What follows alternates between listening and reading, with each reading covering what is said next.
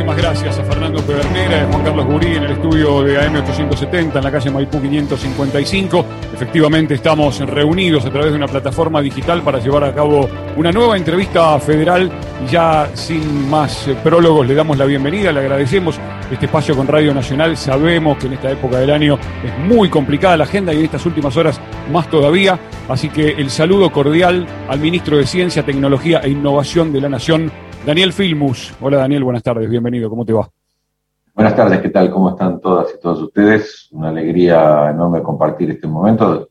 Como decía vos, son momentos bastante difíciles para la agenda, pero la verdad es que este esfuerzo que hace Radio Nacional de llegar a todo el país transmitiendo este, las noticias, las ideas y el debate sobre la situación actual me, me llena de orgullo que me hayan invitado, así que para mí es un placer. Gracias, el placer es todo nuestro. Te propongo iniciar este viaje que la entrevista federal este, propone, en este caso por la provincia de Corrientes, ya con micrófono abierto. Lo escuchamos al representante del LT12 en la ciudad de Paso de los Libres. Adelante. Gracias, Martín. Eh, muy buenas tardes, ministro. La verdad que un gusto saludarlo. Me toca la primera pregunta. Marcelo Urchua, DLT12, Paso de los Libres Corrientes Nacional, en este punto del país también, frontera con Brasil. Eh, Dadas las condiciones, este, ministro, de, los últimos tiempos, ¿no? Todos sabemos, bueno, la pandemia mundial, este, y en particular en la Argentina, una situación de administración del gobierno anterior, de desfinanciamiento de muchas áreas del Estado, y una de las más perjudicadas también, precisamente, el ministerio que usted este, lleva adelante, como es el de Ciencia y Tecnología, ¿no?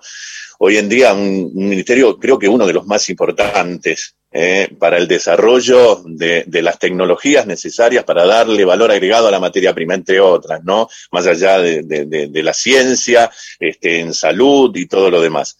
Pero muy importante. Por eso la pregunta pasa por este lado. Y después de escuchar al presidente precisamente ayer, este, en la inauguración de esta planta este, para la elaboración de vacunas en la Argentina, hablando de que los países más ricos eh, eran aquellos que desarrollaban la ciencia y la tecnología este, más allá de aquellos que estaban inundados de muchísima materia prima, como puede ser algún país, ¿no es cierto?, que esté sobre un mar de petróleo, pero aquellos que tenían la posibilidad de desarrollar la ciencia y la tecnología eran aquellos este, que eran hoy en día y en estos tiempos este, más ricos. La pregunta es precisamente esta, ¿no? Después de estos tiempos, em, ¿cómo estamos posicionados en el mundo o para competir en el mundo, ¿no es cierto? O con aquellos países con los cuales tenemos que competir cuando salimos al mercado mundial, este, desde la ciencia y la tecnología precisamente. Bueno, em, en realidad, como vos señalabas recién, Argentina, si miramos este, las últimas décadas, ha tenido una posición pendular respecto a la ciencia y la tecnología. Inclusive ya transitada la democracia. Es verdad que los gobiernos dictatoriales, este, como sabemos, por el oscurantismo y la persecución, tiraron abajo este, todos los avances. Argentina era el país en, América Latina y en el hemisferio sur que tenía mayor desarrollo científico-tecnológico. De hecho, somos el que concentra mayor cantidad de premios Nobel, por ejemplo, en el campo de las ciencias vinculadas a la salud. Y la democracia no terminó con ese esa situación pendular y tuvimos épocas de gran desarrollo de la ciencia, como fue la primera etapa de CONCIN, con Sadowski como secretario de Ciencia y Tecnología, y tuvimos etapas muy promisorias como del 2013 al 2015, pero también, como señalabas vos, Argentina viene de una etapa muy dura, donde ni siquiera nos encontramos con un Ministerio de Ciencia y Tecnología al asumir en el 2019 había sido degradado y la inversión en ciencia y tecnología había bajado de 0,37 del PBI a 0,22 del PBI. Es decir, realmente una situación gravísima. Eh, se había impedido, como ustedes recordarán, el ingreso durante eh, a muchos de los que, investigadores del CONICET eh, para acceder a la carrera. Se había golpeado muy fuertemente los salarios y la inversión en infraestructura y en equipamiento fue casi nula durante esos cuatro años. Así que estos dos años significaron bastante recuperación, pero todavía lejos del nivel que teníamos en el 2015.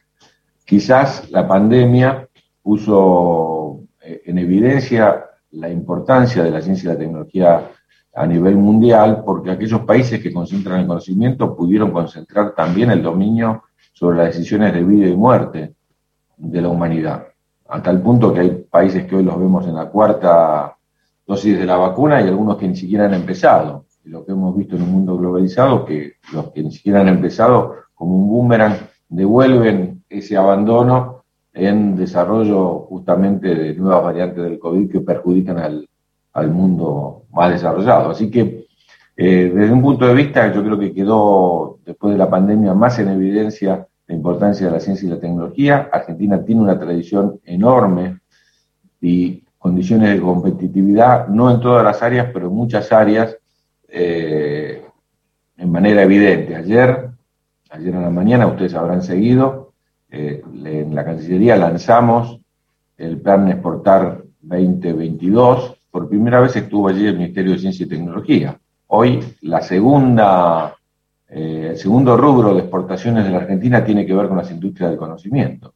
Esto es algo que hemos fortalecido durante estos años y que claramente marca un modelo de país distinto. En la medida que crezca las industrias de base tecnológica y que podamos exportar, cambiamos la matriz de exportaciones y eh, ayer yo señalaba en el lanzamiento de que no toda exportación produce desarrollo, digamos. No todo crecimiento incluso produce desarrollo.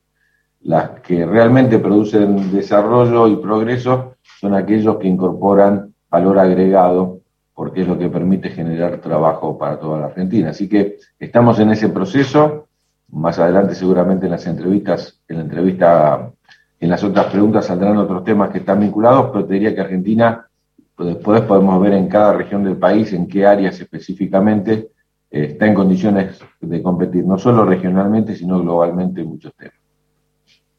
Daniel, ¿cómo le va? Alejandro Rota de Mendoza lo saluda, un gustazo enorme tenerlo en la entrevista federal aquí en Radio Nacional. Em, la pregunta tiene que ver con lo que pasó hace unos días atrás en la Cámara de Diputados cuando la oposición este, de manera eh, increíble vetó el presupuesto o no aprobó el presupuesto 2022 que entre otras cosas, aumentaba la partida al 1.4% para ciencia y tecnología, el 0.4% más del último año de Mauricio Macri, o sea, un crecimiento bastante interesante. Esta, este palo en la rueda de la oposición y esta imposibilidad de aumentar el presupuesto en ciencia y tecnología dificulta algunos planes, tiene, va a generar algunos problemas para la eh, que sigan funcionando proyectos en el ministerio o se va a seguir adelante lo mismo? Bueno, muy interesante la pregunta. Y viene de Mendoza más interesante aún, porque la ley de financiamiento de la ciencia y la tecnología este, tuvo en cuenta, muy sabiamente, uno de los temas principales, que es, eh, y viene muy bien plantearlo en esta red federal, que es la excesiva centralización que hay en la inversión de ciencia y tecnología y la poca federalización. Si yo tomo la inversión en ciencia y tecnología, el 87% de la ciencia y la tecnología se concentra en cuatro jurisdicciones. Se concentra en Córdoba, en Santa Fe, en la Ciudad de Buenos Aires y en el Gran Buenos Aires. El resto del país se divide el otro 13%. Entonces, este, la ley fija que el 20% de ese aumento que vos señalabas, Alejandro, el 20% de ese aumento va a una cuenta especial que hasta ahora no existía. Esa cuenta se llama Federalización de la Ciencia. ¿Cuánto es esa cuenta para el año 22? ¿Cuánto estaba previsto? En un origen, 15 mil millones de pesos. Es decir, pasábamos de cero a 15 mil millones. Pero el ministro Guzmán, en una actitud realmente que valoramos, planteó que en realidad la Argentina había crecido más de lo que estaba, tenía previsto. Entonces, envió un artículo adicional que se iba a votar ese mismo día, incorporando el 0,31%, que es lo que le corresponde al próximo año, del nuevo PBI, con lo cual le agregaba a la función ciencia y tecnología 23 mil millones más y a esta columna que te digo especial de federalización, 5 mil millones más. Entonces teníamos más de 20 mil millones para distribuir entre las provincias que no tienen desarrollo científico-tecnológico a nivel de estas cuatro. Mendoza, por supuesto, es una de ellas. Ahora, Mendoza votó, los diputados oficiales de Mendoza votaron en contra de eso. Lo quiero plantear fuertemente porque si bien vamos a leer mañana y pasado de que el presidente va a, por decreto a prorrogar el presupuesto del año anterior, del año 21, esta columna no estaba en el año 21 porque comienza a funcionar en el año 22. Entonces necesitamos ahí otro tipo de actitud del gobierno que por supuesto vamos a hacer un esfuerzo enorme. Lo que no se entiende es cómo las provincias que se beneficiaban con este, enormemente se beneficiaban, porque insisto, es una, un recursos para federalizar la ciencia. Para que tengas una idea, este, hay provincias que tienen la inversión del 0,2% del total de la inversión nacional, 0,3, 0,5. Si no llegan ni al 1%, mientras que te insisto que el 87 está concentrado en 4. Entonces, tenemos, por supuesto, el gobierno ha dicho de que ciencia y tecnología, lo dijo ayer en Richmond el, el presidente, pero lo, lo, lo, plantea cada vez que tiene la oportunidad de hacerlo y también el ministro de Economía. Ayer se planteó en la Cancillería ciencia y tecnología es una prioridad en nuestro presupuesto, tenemos una dificultad hasta casi técnica, te diría, de cómo resolver una distribución que ya estaba puesta en el presupuesto 2022. Gracias, Daniel. Te propongo seguir con este viaje. Nos vamos a la provincia de Salta. Nora, adelante. ¿Cómo le va, ministro? Buenas tardes. El, gusto de saludarlo. Eh, bueno, justamente eh, mi, intención es que poder profundizar un poco más, ¿no? En esto que ya se venía desarrollando en las preguntas anteriores, en cuanto a esta brecha eh, que se ha profundizado justamente en la pandemia, que ha quedado en evidencia en, las localidades del interior, ¿no? O sea, hablar de acá de Salta, del interior del interior, básicamente, ¿no? Como eh, en muchos de los casos, y lamentablemente, han quedado aisladas en cuanto a lo que tiene que ver con el desarrollo tecnológico y la conectividad. Digo, cómo avanzar para el próximo año en este contexto que todavía nos mantiene con estas conexiones, ¿no? Y, la posibilidad incluso de continuar con la educación en muchos de los términos así. Sí.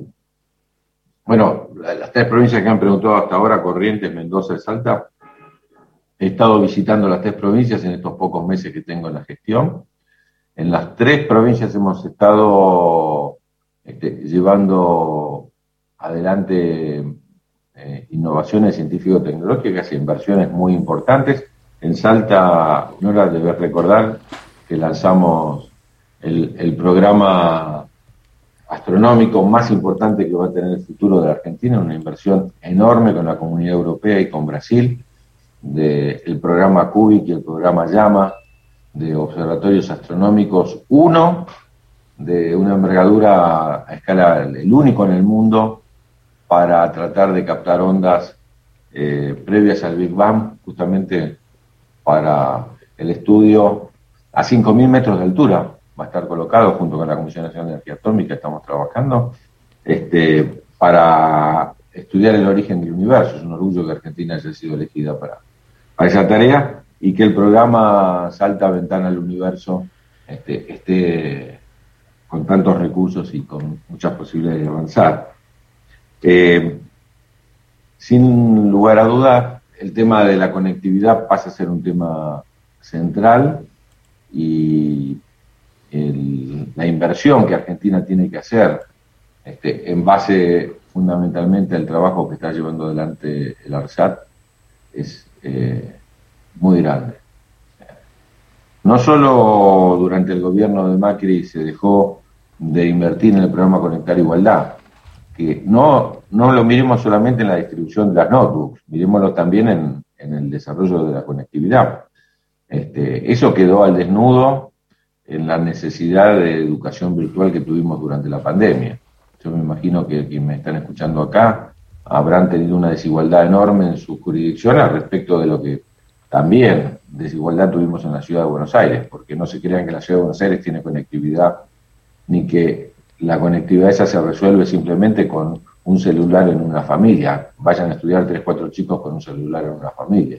No digo, quedó totalmente al desnudo. Insisto, aún teniendo, como hizo el gobierno nacional, datos gratis para los chicos, no había posibilidad de acceso al estudio en forma igualitaria y eso golpeó muchísimo. Así que uno de los principales eh, temas que estamos abordando no es el tema de la conectividad, lo estamos abordando desde distintas áreas del Estado.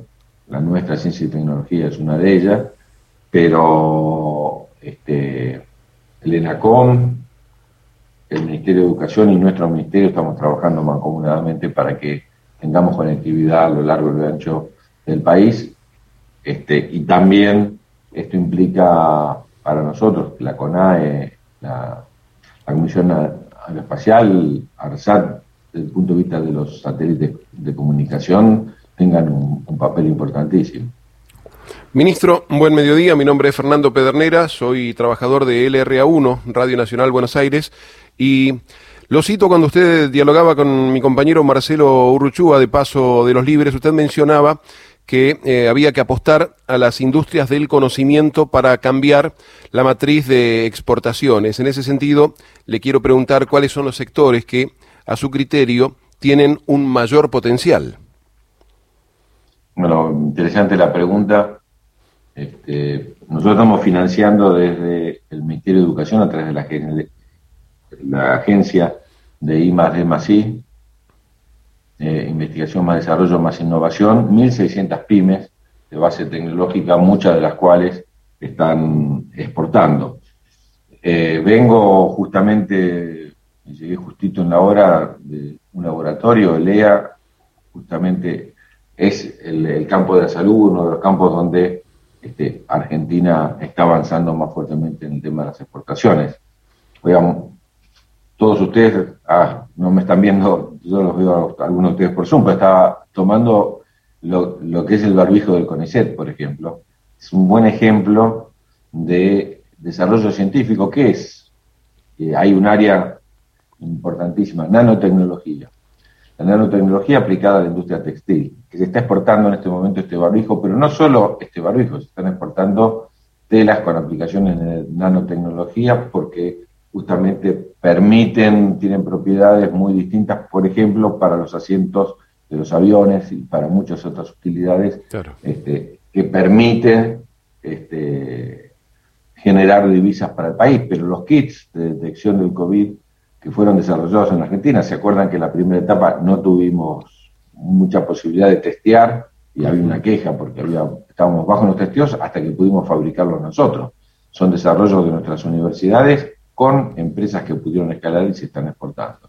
Pero eh, Argentina está teniendo las exportaciones de nivel tecnológico de lo más alto que pueden imaginar. Por ejemplo, la Comisión Nacional de Energía Atómica junto con el INVAP, principalmente los reactores este, nucleares argentinos que sirven a los efectos de la salud. Me tocó en el 2007 estar en Australia cuando se inauguró el reactor OPAL, que es para isótopos este, radioactivos para la salud, que tienen, este, es la exportación tecnológica más grande que hizo en la historia argentina. Se me caían las lágrimas de ver la bandera argentina al lado de la australiana y volvimos a ganar hace poquito, como ustedes saben, en, Holanda la licitación para otro reactor de esas características y, este, todo el tema de transición energética, Argentina tiene condiciones no solo de producción, sino de exportación.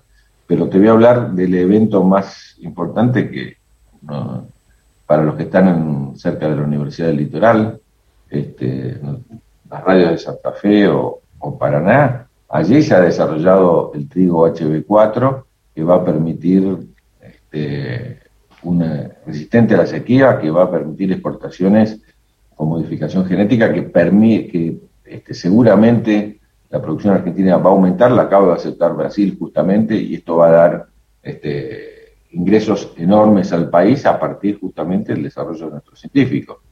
Pero hay un conjunto de industrias, ayer se plantearon en el tema de las exportaciones, nosotros estamos cambiando la matriz de composición de los insumos de las autopartes de las industrias automotrices, donde nosotros tenemos enormes posibilidades de exportación, pero todavía la balanza es negativa porque seguimos, tenemos que sustituir importaciones en, esa área. Este, pero sin lugar a duda, la posibilidad, eh, estábamos hablando antes de la ley de federalización de la ciencia. Nosotros tenemos que llevar los científicos justamente a los lugares donde se producen las materias primas para tratar de agregarles valor allí. Y así como tenemos un programa Raíces que estamos repatriando científicos fuera del país, ya llevo más de 80 en estos dos años, vamos a hacer un programa Raíces 2 para las verdaderas raíces, para que los científicos que están en las grandes ciudades vuelvan a sus lugares generando y construyendo institutos de investigación y al mismo tiempo construyendo equipamientos que les permitan desarrollar, digo, por ejemplo, para los que me están escuchando de Catamarca, este, Salta y Jujuy, el tema del litio. Nosotros estamos exportando litio con muy poco valor agregado. Entonces, estamos haciendo un trabajo enorme con IPF Litio, eh, la Universidad de La Plata, por ejemplo, para desarrollar las primeras baterías de litio y también estamos instalando en Jujuy un instituto de desarrollo de baterías de litio. El objetivo principal para estas exportaciones, Fernando, tiene que ver con justamente agregar valor claro. que no estemos exportando solamente las materias primas. Este, así como te mencioné esa área, seguramente van a ir surgiendo otras, este, muchas vinculadas a la biodiversidad, que Argentina es un país justamente próspero en este aspecto y que eh, los biotecnólogos nuestros tienen realmente avances enormes. Gracias. Y Nos vamos a la provincia. Sí, perdón, adelante, Juan Ignacio. ¿Qué tal, ministro Juan Ignacio Guarino de LRA 13, Radio Nacional Bahía Blanca?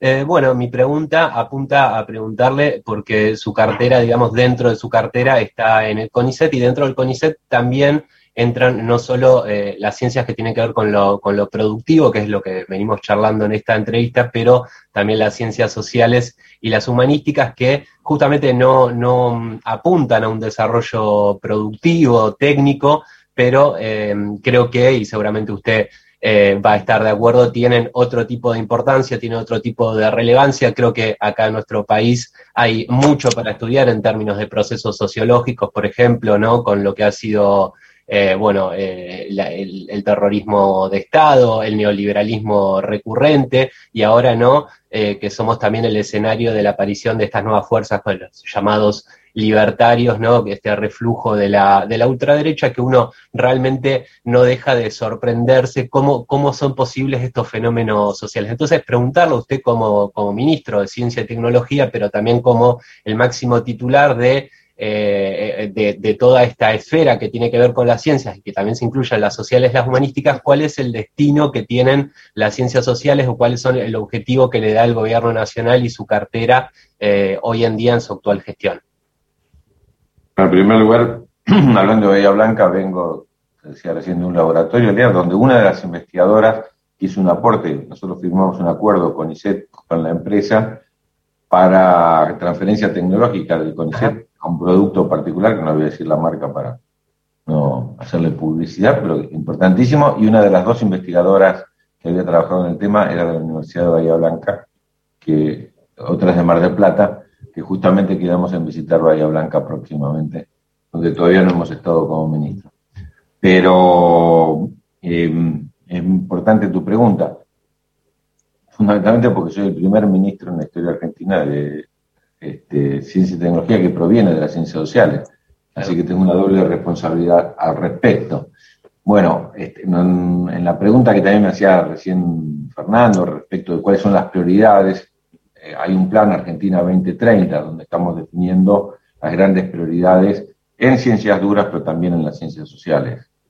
Y en este sentido te voy a mencionar las tres que hemos fijado como prioridades este, centrales, con dos ejes transversales que eh, ubican a, todas las disciplinas.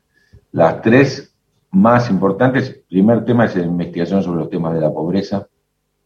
Si un país que tiene 40% de la población en, condición de pobreza, ese es el tema principal. Segundo, el tema seguridad, que nosotros lo vemos desde la perspectiva social. Y en tercer lugar, el tema educación. ¿Sí? Que la situación es gravísima, como todos lo conocemos, especialmente post pandemia. Entonces queremos poner a las disciplinas sociales, así como nosotros tenemos que focalizar la inversión en ciertas áreas que donde Argentina es más competitiva, acá tenemos que focalizar la inversión en donde nuestras disciplinas sociales pueden aportar más a la solución de los problemas que tiene cotidianamente la gente. Al mismo tiempo, te decía que hay dos cuestiones transversales. La primera es el tema de género. Estos tres temas que te estoy hablando y todos los temas sociales tienen que estar atravesados hoy en día por el tema de la pelea por la igualdad de género.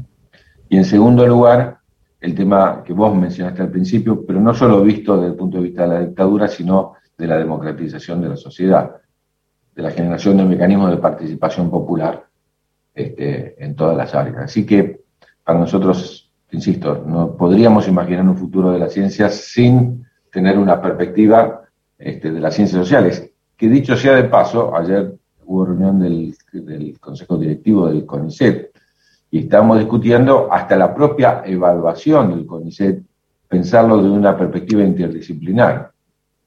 Hoy ya esta cuestión de evaluar cada una de las áreas en forma distinta ya no va, porque muchos de los temas, la pandemia, por ejemplo, este, tiene una perspectiva interdisciplinar para ser analizada. De hecho, eh, generamos este, unos programas que ustedes deben conocer, se llaman PISAC, hubo 19 financiamientos a programas de redes de casi todas las universidades del interior y del Centro de Investigación del Interior, donde vimos los efectos sociales de la pandemia. Por ejemplo, en la violencia doméstica. ¿no? Para hablar un tema que atraviesa este, muchos otros aspectos, pero en la nutrición, en la educación, en la seguridad, en la salud. Realmente la pandemia también la hemos trabajado desde la perspectiva de financiar investigaciones de la ciencia social. Buenas tardes, ministro. Diego Martínez Garbino, desde LRA 42, Radio Nacional Gualeguaychú. Y bueno, seguramente estará, la pregunta que voy a hacer estará incluida dentro de lo que es este, este plan que usted mencionaba de aquí a, 2030, pero fundamentalmente queríamos conocer eh, en la actualidad cuáles son los vínculos que tiene el ministerio que usted conduce eh, en lo que es la relación con universidades tanto públicas como privadas tendientes a impulsar lo que es la ciencia y tecnología, la investigación en ciencia y tecnología, teniendo en cuenta que la investigación se ha convertido en, las universidades en las últimas décadas en, uno de los que se denominan patas o ejes para llevar adelante la universidad. Sí, buena parte, buena parte de la investigación de Argentina se produce en una articulación virtuosa entre el CONICET y las universidades. Casi todas las universidades, yo estoy viendo este, de, qué localidades estamos hablando, y la verdad que la mayoría tiene centros de doble pertenencia a CONICET Universidad, y en algunos casos son específicos de la universidad, y en otros específicos del CONICET. Así que eh, hemos estado discutiendo fuertemente cómo fortalecemos ese vínculo entre CONICET y universidad y cómo eh, en, la, Argentina eh, está ocurriendo un fenómeno que tenemos que tratar de evitarlo. Universidades que producen conocimiento y universidades que distribuyen conocimiento. Es decir, universidades más profesionalizantes y universidades más de investigación. Esto está muy vinculado a la desigualdad que hay entre las distintas regiones de Argentina. Entonces, uno mira, grandes universidades tienen mayor capacidad de investigación, las universidades este, más pequeñas tienen menos posibilidad, más nuevas, menos posibilidad de investigación. Y eso es gravísimo, porque va a generar dos categorías de universidades. En el momento donde la producción del conocimiento avanza de forma tan vertiginosa, si tenemos universidades que producen y otras que distribuyen, tenemos el riesgo de que en las que distribuyen estén enseñando la historia de la disciplina y no los umbrales del conocimiento de esas disciplinas. Entonces tenemos que articular y, en acuerdo con los gobiernos provinciales, definir cuáles son las prioridades para que en este programa de federalización que yo hablaba, es la universidad esté preocupada por este, la transformación del modelo productivo y por la resolución de los problemas específicos que tiene esa eh, localidad. En Entre Ríos estuvimos hace poco en, eh, con el gobernador, este, eh, trabajando, Aguas Verdes se llama, el lugar donde estuvimos, este, cerca de Paraná, ahí pegado de Paraná, justamente. Oro Verde. Oro Verde. Oro Verde, exactamente. Este, uno se niega a tener que elegir entre el oro y el agua, por eso no, cuando tiene que decir dice agua verde. Este, pero nos importa más el agua a nosotros, como bien sabemos. Este, Seguro. Ahí justamente generando polos tecnológicos muy importantes y realmente Paraná está en condiciones de hacerlo en un vínculo estrecho y virtuoso con Santa Fe, por supuesto, también este, allí. Así que este, la, universidad en Argentina este, tiene que ser un instrumento de igualdad, por supuesto, permitiendo el acceso a todos y todos, pero no generando dos categorías, universidades de excelencia y universidades profesionalizantes. Tenemos que buscar un mecanismo para que no haya segmentación educativa en el nivel superior y en esto que decía, del esfuerzo que vamos a hacer, incluso no solo poniendo institutos de investigación, no solo poniendo equipamiento, sino también este, dándole las facilidades de vivienda y de condiciones de trabajo a los investigadores para que vuelvan a, sus espacios este, de origen, en, en, ese esfuerzo definir cuáles son los sectores, las áreas más importantes para fortalecer la capacidad de investigación, que no va a poder ser en todos temas, cada universidad va a tener que definir qué temas específicos, pero apoyaremos la investigación en los lugares de origen. Ministro Firmus, Adrián Fernández le habla de Radio Nacional San Martín de los Andes, de la Patagonia Argentina, hablando de el agua o el oro. Pero quería hacerle una pregunta puntual por algo que usted mencionó recién, mencionaba el INVAP. Aquí en la vecina provincia de, de Río Negro está este polo de desarrollo que tiene mucho que ver con la exportación de productos tecnológicos. ¿Qué planes tiene desde su área para aportar al desarrollo precisamente del INVAP o de otras instituciones de la Patagonia? Sí, hemos estado también allí.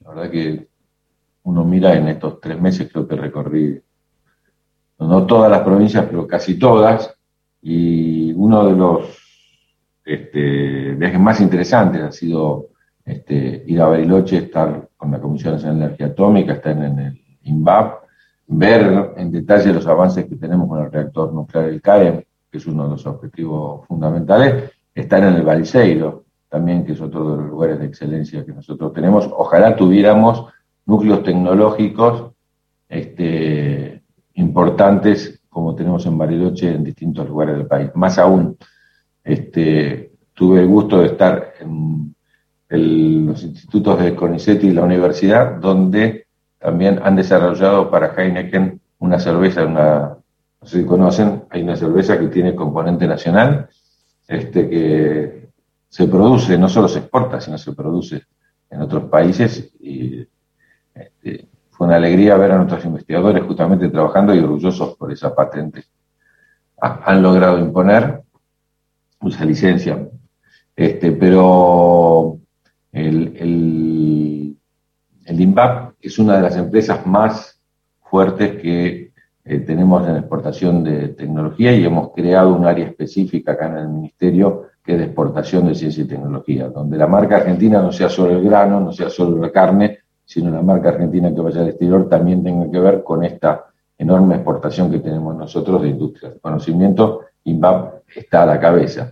Y el INVAP es un muy buen ejemplo, porque me tocó con Néstor Kirchner en el 2000 Cinco, este, definir, en ese momento yo era ministro de Educación, Ciencia y Tecnología, así que en ese momento se definió que la, que la fabricación de los radares iba a ser en el IBAP. Iban a ser más caros los primeros, iban a costar más tiempo, los primeros era todo muy tentador comprar los hechos, pero el presidente Kirchner decidió que se fabriquen acá, hoy los exportamos.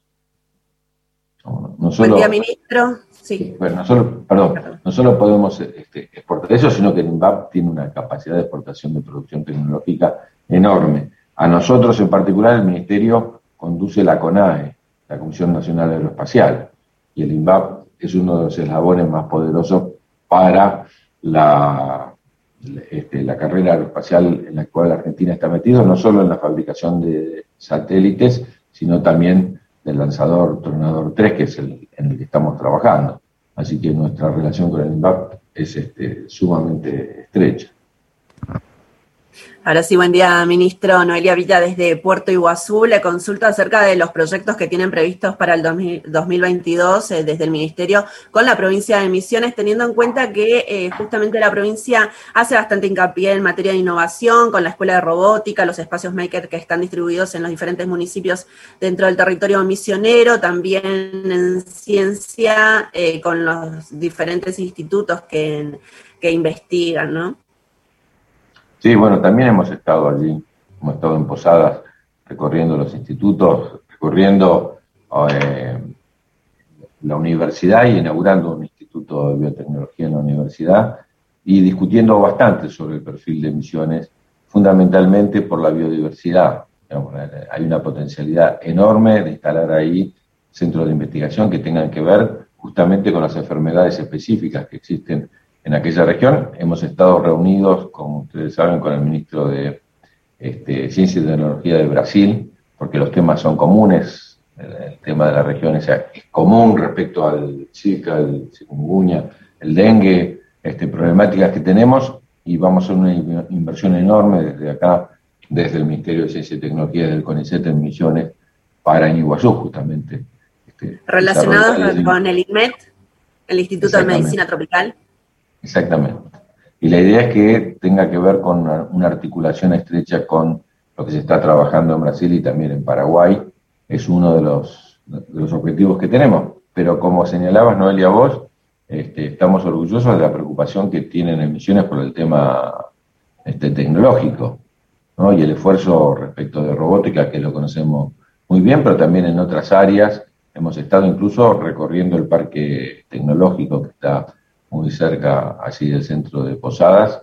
Y bueno, son desafíos este, muy importantes para, para llevar adelante. Este, lamentablemente tengo que, si me, piden precisiones, hoy no estaría en condiciones de dar las precisiones por lo que ha pasado con el presupuesto.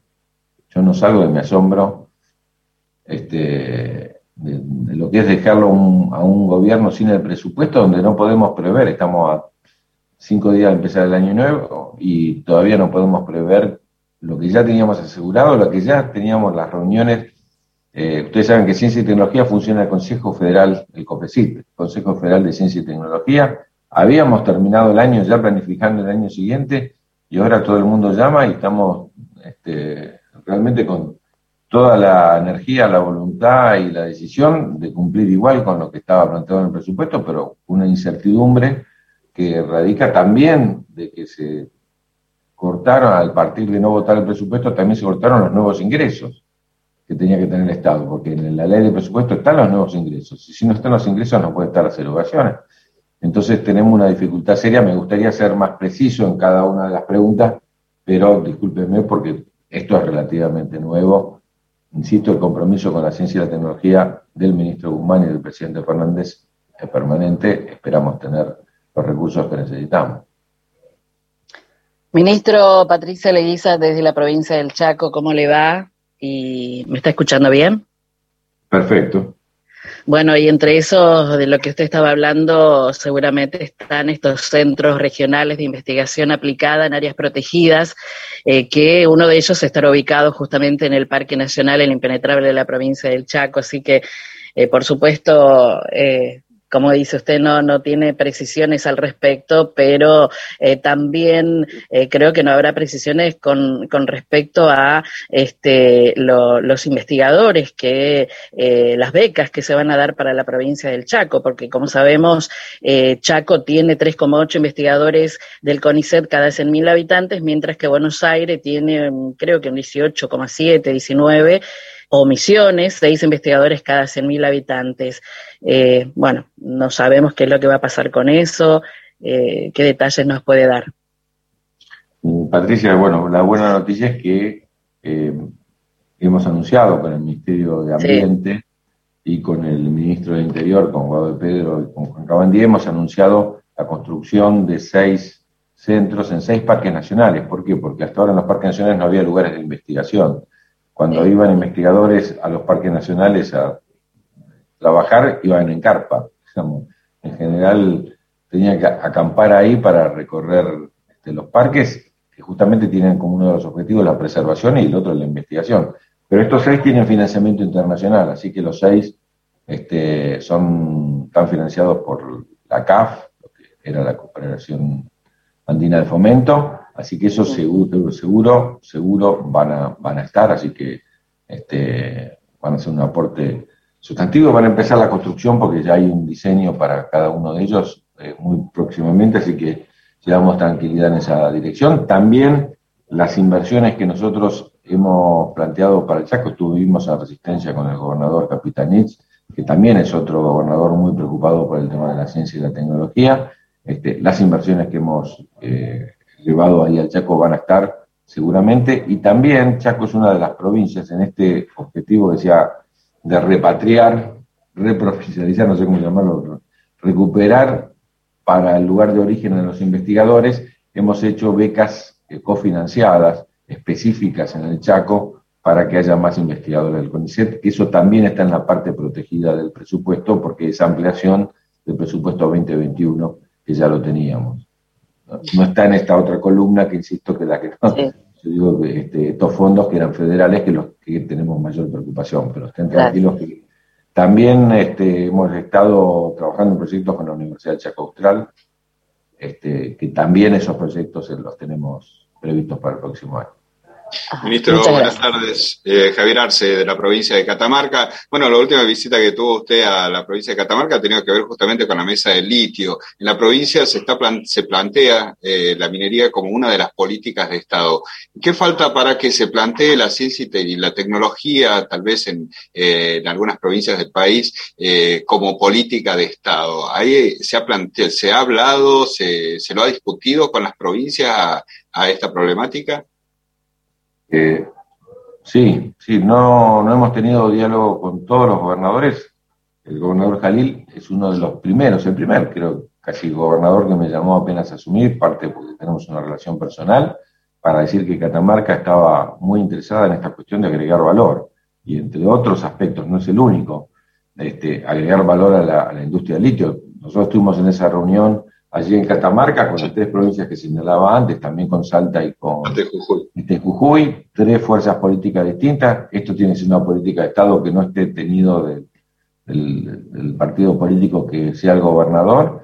Y realmente vimos a un gobernador muy preocupado, a tal punto que ahí también firmamos, como hablaba recién del Chaco, un acuerdo especial de investigadores del CONICET, que por porque en general, ¿qué ocurre? Cuando hay concursos de investigadores de CONICET, tiene muchas mayores posibilidades de entrar en esos concursos aquellos que están en las grandes ciudades, en los grandes centros de investigación, en las grandes universidades. Entonces, hay, hay como, por ejemplo, para que usted tenga una idea, solo en el último concurso del CONICET entraron 100 becarios en exactas de Buenos Aires, que más que los que lo entró uno podría decir en casi todas las provincias del país juntas.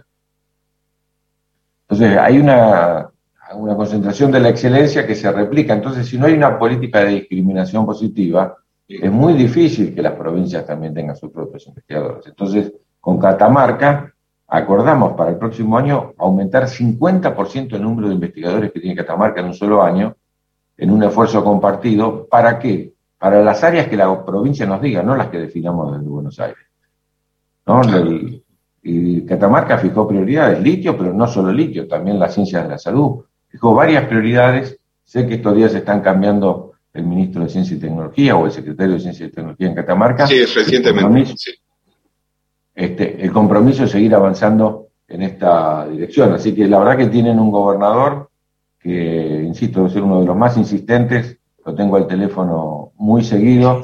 Incluso este, hace poco estuvimos con el embajador de la India, también reunidos los tres, para ayudar a que los proyectos de inversión tengan un componente de investigación y desarrollo. Estamos, gracias Javi, en Catamarca, estamos en la entrevista federal, estamos cerrando ya este ciclo. Daniel Filmus, el ministro de Ciencia, Tecnología e Innovación de la Nación. Nos quedan dos minutos antes del cierre, Daniel. Este, viene Navidad, viene Año Nuevo, este, un par de días muy merecidos de descanso y proyectos para 2022 aún pendientes de esta cuestión relacionada con el presupuesto. Contanos rapidito. Sí, nosotros hemos definido, hemos definido que el ministerio nuestro tiene mucho sentido en la articulación con el trabajo de otros ministerios y en el tema federal. Viene muy bien que mi última entrevista antes de Navidad sea con ustedes, porque este, cuando hablamos con el presidente y él me ofreció asumir el cargo, el tema del federalismo fue el eje central.